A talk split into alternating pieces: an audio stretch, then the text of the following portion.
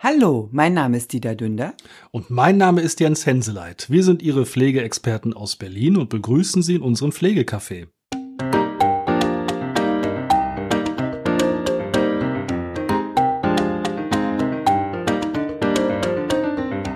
Hallo und herzlich willkommen. Schön, dass Sie uns wieder Ihr Gehör schenken. Auch von mir ein Hallo.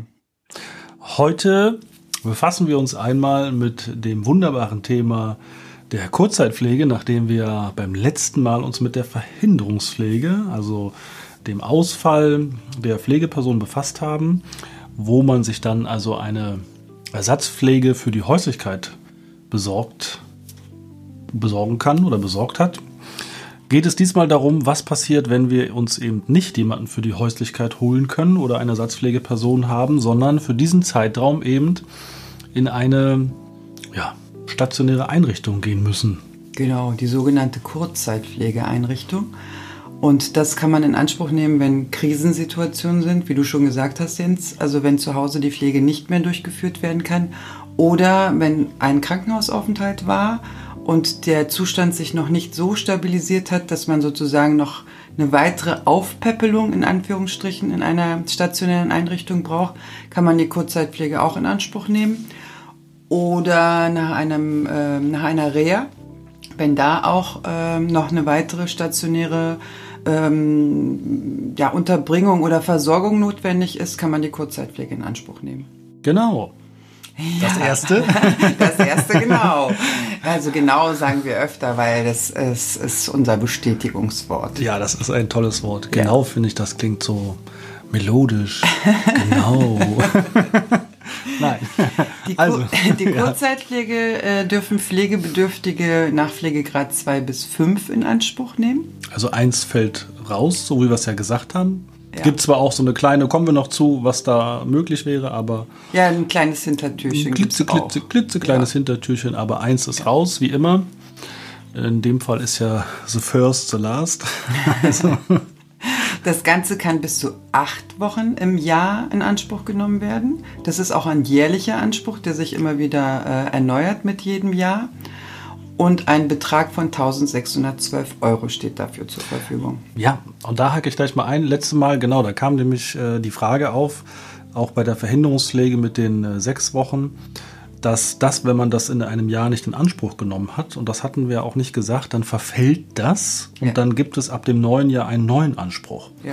Also es ist nicht so, dass sich das anspart und man irgendwann dann 500 Tage zur Verfügung hat, sondern wenn man das bis zum Jahresende nicht verbraucht hat, verfällt das und ab 1.1. setzt dann wieder das neue Kontingent ein. Das heißt 2020 acht Wochen, ja. 2021 acht Wochen und so weiter. Und bei der Kurzzeitpflege gibt es die Möglichkeit, den Übertrag der noch nicht in Anspruch genommenen Beträge aus der Verhinderungspflege sozusagen zu übertragen. Also sprich zweimal 1612 Euro. Das ist eine anständige Summe, die dabei mhm. rumkommt und da kann man schon eine gute Versorgung sicherstellen. Ich kenne aus meiner Praxis nicht, dass das Geld für acht Wochen reicht.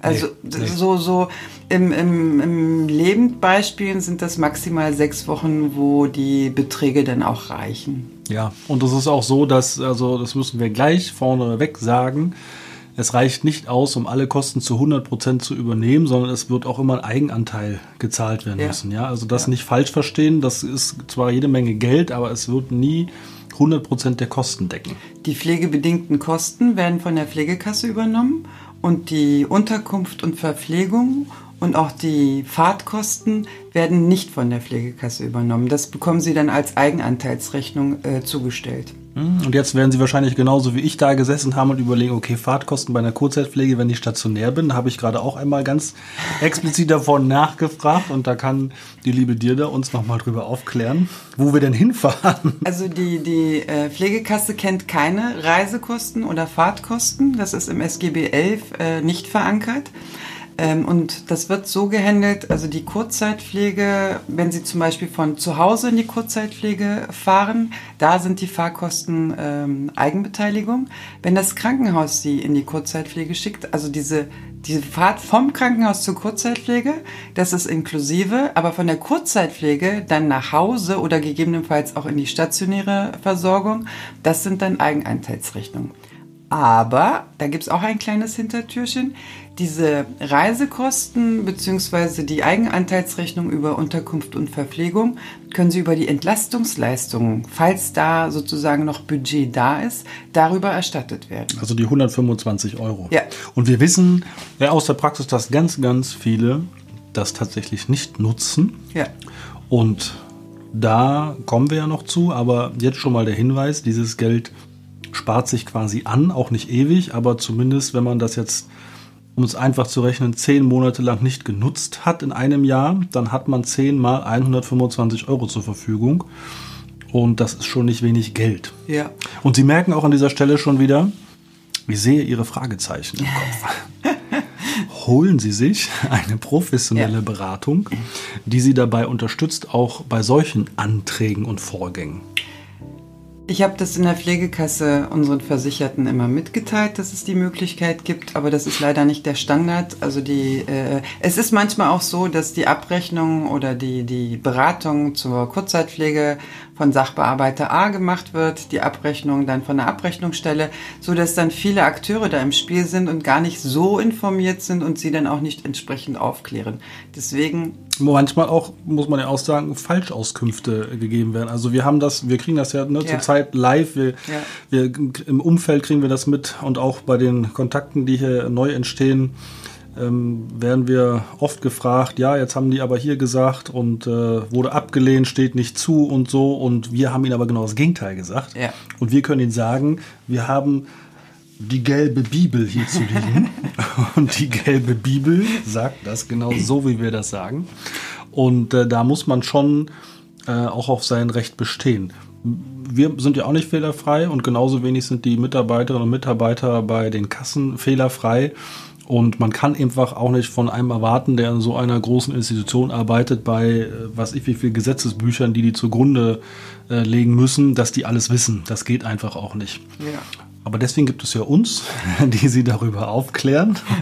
Und ähm, wenn sie eben etwas anderes gesagt bekommen, wie das, was sie hier hören, wir liegen richtig. da müssen wir uns einfach mal auf die Schulter klopfen, weil wir das gelbe Büchlein haben. Es gibt zum gelben Büchlein nochmal die, die ausgefeilte Bibel, das gemeinsame Rundschreiben ähm, des Leistungsrechts der Pflegeversicherung. Das wird immer auf den aktuellen Stand gebracht. Das erhalten Sie auch vom äh, GKV Spitzenverband. Es ist also kein Geheimnis, man kann das nachlesen. ja, und das ist da auch mit Fallbeispielen, mit Rechenbeispielen auch ganz, ganz ähm, detailliert aufgeführt. Und ähm, ich musste auch immer wieder nachschlagen, weil es gibt so äh, spezielle Fallkonstellationen, die man so im Alltag halt auch nicht bewältigt. Und dann guckt man in den Bibeln nach. Ja, das machen wir ja alle. Ne? Man muss dann auch mal nachlesen. Und es, ich gebe es ja zu, also manchmal sitzt man ja auch da und denkt sich so, was? Das ist ja völlig an mir vorbeigegangen. Ähm, manchmal klärt sich das dann auch relativ schnell auf. Man wusste es dann, aber auch hat es unter einem völlig falschen Ja. Begriff abgespeichert oder Ja. Ort abgespeichert im Kopf.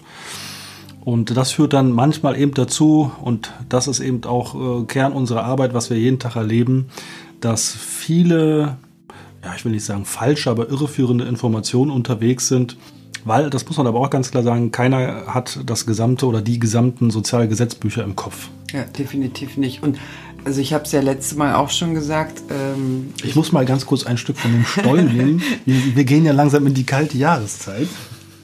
es, gibt, es gibt schon Stollen. Wir sitzen ja. hier gemütlich zusammen, also von daher. Ja, es, es gab einfach zu viele ähm, Erneuerungen, auch sehr viele Gesetze und ähm, es, es ist auch nicht schaffbar und auch nicht zumutbar, wenn das dann nicht in, in Schulung auch dem Sachbearbeiter übermittelt wurde, dass die auch auch 100 Prozent auf dem Laufenden sind. Also wenn Ihnen da was komisch äh, vorkommt, wenden Sie sich an Ihre Pflegeberatung. Die ähm, können sich dann entsprechend informieren und auch nachschlagen und Ihnen das dann hundertprozentig dann versichern, wie es funktioniert. Ja, weil ich kann mir vorstellen, dass gerade hier in diesem Punkt bei der Kurzzeitpflege mit diesen Reisekosten, ähm, dass das äh, schon auch auf Verwirrung und ähm, Ablehnung stoßen kann. Ja, weil, also wie anfangs gesagt, Reisekosten kennt die Pflegeversicherung nicht. Also es gibt keine Erstattung von Reisekosten ähm, mit einem Paragraphen, das ist da nicht verankert. Und das ist sozusagen das Hintertürchen, dass man das darüber erstatten lassen kann. Apropos Geld, ähm, das Pflegegeld ist ja auch ein Thema. Was passiert mit meinem Pflegegeld, wenn ich in der Kurzzeitpflege bin? Ähm, der erste und der letzte Tag bleibt ähm, unberührt und die Tage dazwischen werden hälftig gekürzt. Und ja. das bis zu acht Wochen. So wie bei der Verhinderungspflege, da sind es ja nur sechs Wochen, aber auch der erste und letzte Tag ne, voll und mittendrin dann ähm, die Hälfte. Wenn Sie sich das selber ausrechnen wollen, können Sie das ganz einfach tun, indem Sie Ihr Pflegegeld durch 30 Tage teilen. Also man nimmt immer den Durchschnittstagessatz 30. Und nehmen wir mal an, Sie wollen jetzt 10 Tage, also inklusive erster und letzter Tag, wollen Sie irgendwo äh, hin. Dann haben Sie 8 Tage, wo es gekürzt wird zwei Tage, wo quasi das zu 100 Prozent weiter bezahlt wird. Herrlich. Also die Berechnungsbeispiele äh, ähm, bitte immer du. das klingt sehr plausibel und nachvollziehbar. Ich halte mich da mal zurück. Herzliche Grüße an meinen Mathelehrer aus der Oberschule, der sehr immer gut. gesagt hat, ich kann nicht rechnen. du kannst es sehr, sehr gut. Ähm, ab 2019, ab dem 01.01.2019 gibt es noch eine neue Regelung. Das ist ein bisschen tricky.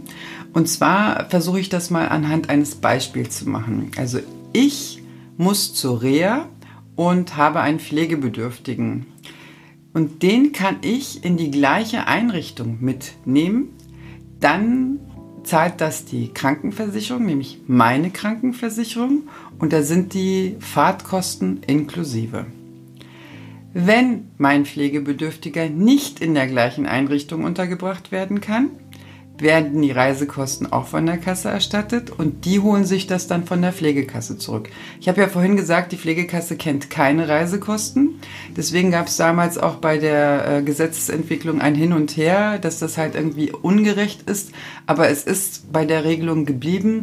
Ich kenne keine Fallbeispiele, wo beide in einer gleichen Einrichtung aufgenommen wurden. Mhm. Von daher kann ich Ihnen da auch nichts aus der Praxis berichten. Ich auch nicht.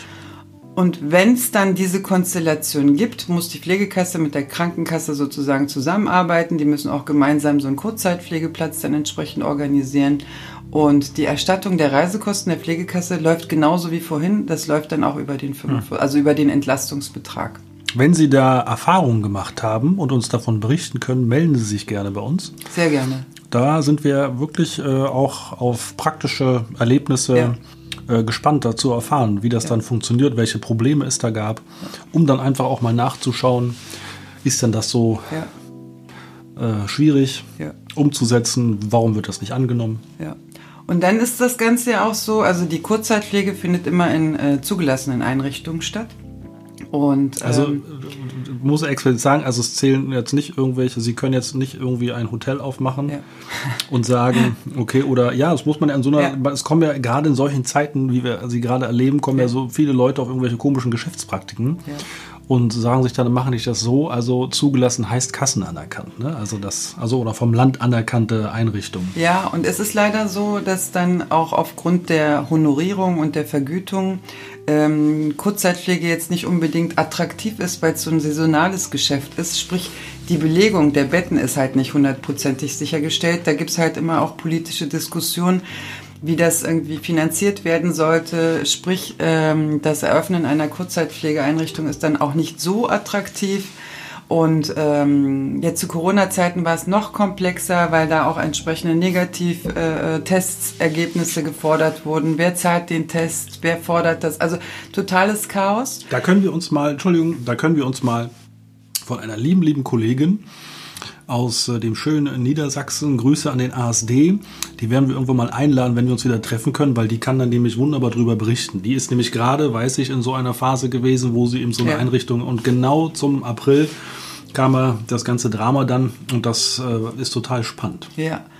Und ich kenne es halt auch aus der Praxis, gerade bei Kindern oder auch bei behinderten Menschen, ähm, dass die halt Probleme haben, A, einen Platz zu finden und wenn Platz gefunden wird, dass das halt nicht adäquat für das Klientel auch geschaffen ist. Ähm, ich würde es halt auch wollen, dass wenn ich mein Kind irgendwo unterbringe, dass es halt auch ähnliche äh, ähm, Ansprechpartner hat, dass, die, dass das Klientel halt gleich äh, äh ist. Und da hat der Gesetzgeber da zum Glück auch ähm, das auch erkannt und sagt, also wenn es nicht zumutbar ist, äh, kann es auch in anderen Einrichtungen erfolgen. Ich kenne es aus meiner Praxis, dass das äh, bei Behinderteneinrichtungen Tatsache so erfolgt ist, mhm. so dass die dann in ihren äh, Netzwerken dann auch entsprechende Einrichtungen hatten, wo eine Vollversorgung sichergestellt war.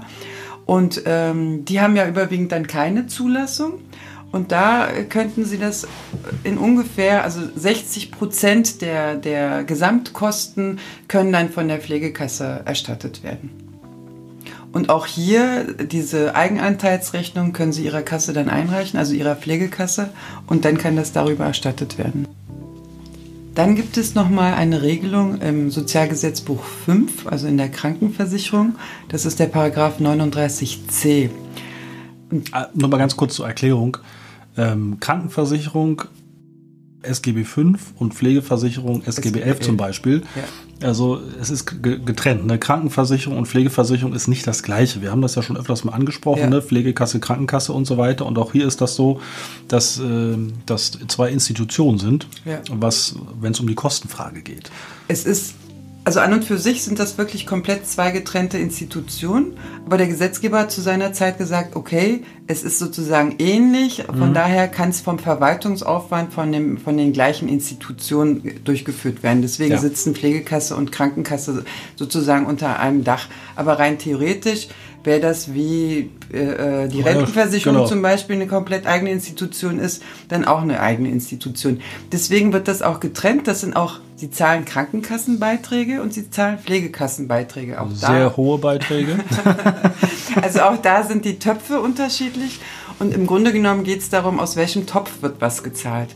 Und dieser Paragraph 39c im SGB 5 ähm, das ist auch äh, neu entstanden und das ist aufgrund dessen entstanden. Es gibt ja so Konstellationen, wo eine Erkrankung da ist. Zum Beispiel, ich breche mir beide Arme. Hoffentlich nicht. und ähm, es, also es, es steht fest, dass diese Einschränkung nicht länger als sechs Monate dauern wird. Also sprich, ich werde dann nicht pflegebedürftig, aber ich kann mich nicht versorgen. Was mache ich da? Also ich habe auch niemanden, der mich dann zu Hause versorgen kann. Und in den Konstellationen... Und man hat auch noch keinen Pflegegrad, ne? Also, genau, also kein ja, Pflegegrad 2, 3, 4 und 5. Ja, und in dieser Phase kann ich dann auch in eine Kurzzeitpflegeeinrichtung und kann da entsprechend versorgt werden. Und ähm, die äh, Kassen lassen sich sozusagen die Einrichtung nach äh, SGB 11 gegen sich geltend. Und ähm, dann kann da halt die Kurzzeitpflege durchgeführt werden. Genau, das ist dieses Hintertürchen auch für Pflegegrad 1. Ja, also bei Pflegegrad 2, 3, 4 und 5, die ja. fallen raus, ja. was das angeht. Aber Pflegegrad 1 ist das die einzige Möglichkeit nicht, wenn diese Pflege zu Hause so in der Form nicht ja. sichergestellt wäre. In so einem Fall ist der mal angestürzt und ne, beide, beide Arme gebrochen. Ja. Dann wäre das die einzige ja, wenn jetzt zum Beispiel auch mal sagt, es geht doch keine Reha, weil wenn ja. jemand äh, vier Wochen lang eingegipst ist, gut, heutzutage gibt es ja Castschien, also was, aber wenn jemand ne, die Arme nicht bewegen kann, kann ja keine Reha machen. Das ja. macht keinen Sinn ja. an dem Punkt erstmal. Und ähm, also es gab halt auch Diskussionen, weil der medizinische Dienst ist auch gesplittet. Also es gibt halt den medizinischen Dienst, der fürs SGB 11 arbeitet mhm. und der für 5. Also da gab es Riesendiskussionen, wer macht jetzt die Prüfungen und äh, ähm, ja, Befindlichkeiten, Zuständigkeiten. Und letztendlich äh, kann in der Pflegebegutachtung auch die Aussage getroffen werden, hier liegt keine Pflegebedürftigkeit nach SGB 11 vor, aber es ist ein Bedarf nach SGB 539c zur Unterkum Unterbringung in einer stationären Einrichtung. Und ich kenne es aus meiner Praxis, also da sind die, die Gutachter auch zum Glück so weitsichtig. Es gibt ja diese sogenannte Schnelleinstufung, wo man mhm. innerhalb von einer Woche dann auch begutachtet werden muss, meistens mhm. nach Aktenlage, wo es heißt, ja, okay, Pflegegrad 2 und das ist ja sozusagen die vorläufige Begutachtung. Mhm. Und dann wird die Person dann in der Kurzzeitpflege untergebracht. Und nach der Entlassung wird ja die sogenannte Echtbegutachtung durchgeführt. Und bei der Echtbegutachtung, wenn Tatsache keine Pflegebedürftigkeit mehr vorliegt, kann ja dann auch wieder zurückgestuft werden. Ja. Aber dann sind die Kosten der Kurzzeitpflege zumindest gedeckt. Und das ist auch aus der Praxis Tatsache so. Also ich kenne es ja, ja. kaum, wo es heißt, ah, Pflegegrad 1 und Kurzzeitpflege. Also da sind die Gutachter dann auch schon sehr weitsichtig. Ja, ja, ja. Ja, ja, ja zum Glück. Also da ist auch viel passiert. Ja. Also es war, war, gab mal eine Zeit, ich konnte da anfangs gar nichts mit anfangen, aber da haben Kolleginnen und Kollegen immer gesprochen von der stationären Pflegestufe. Damals noch. Ne? Ja. So, und da habe ich Ja. mir gedacht, was meinen die denn? Ja. Aber da war eben genau das mit gemeint. Das gab es ja so gar nicht, aber wurde dann so im Kollegenkreis irgendwie so eingeordnet, dass man das irgendwie zuordnen kann. Na, es gibt ja auch die Konstellation, dass ein Mensch aufgrund Weglauftendenzen und so weiter nicht mehr in der Häuslichkeit leben kann, keinen Pflegegrad bekommt. Und da haben wir das auch gefordert, dass da im Gutachten steht, dass eine stationäre Unterbringung notwendig ist, weil dann ist nämlich das Sozialamt eingestiegen. Und die Ah, haben okay. dann die Kosten übernommen. Ja. Also dieser Satz war dann dafür da. Ich glaube, nach der neuen Regelung wird das dann nicht äh, mehr durchgeführt. Ich kenne es nicht mehr. Wäre mir so jetzt nicht bekannt. Ja, aber ich denke mal, dass äh, Wenn neue- jemand andere Informationen ja, hat, immer her damit. immer her damit. Immer In her diesem Punkt sagen wir ja jetzt, pff, keine Ahnung. Ja, ja. Also wir brauchen Fallbeispiele. Wenn Sie so richtig schräge Konstellationen haben, können Sie uns das auf jeden Fall äh, mitteilen. Ja, wir freuen uns immer über, über äh, Sachen, die wir uns angucken können, Ja. wo wir dann was dazu sagen können. Also über, über unsere Mailadresse. Ja, kontakt at mein-pflegecafé.de. Wir sind auf Facebook. Wir sind auf Instagram, Wir sind überall. wo wir überall sind. Also das ist ja, nein, es macht doch Spaß. Wir, Ja. wir äh, knüpfen tolle Kontakte und äh, lernen ganz tolle Menschen kennen. Und äh, es gab mal ein, oder meine, meine, ähm, wie heißt sie hier? Ich sage, heute sage ich M. Zählen Sie mal die M's bitte. Das sind so einige, M und M's. Ähm, M, M, M, M. Meine Physiologie, Lehre, Anatomielehrerin, meine Anatomielehrerin aus meiner Ausbildungszeit vor 20 Jahren, die hat immer gesagt, ist das nicht wunderbar? Und das ist es. Es sind spannende Themen. Ja. Wir freuen uns auf Ihr Feedback, Anregungen, Kritik, auf Sie das nächste Mal und wünschen Ihnen bei unserem tollen Kaffee und jetzt ein Stück Stollen eine schöne Zeit bis dahin. Bleiben Sie gesund. Tschüss.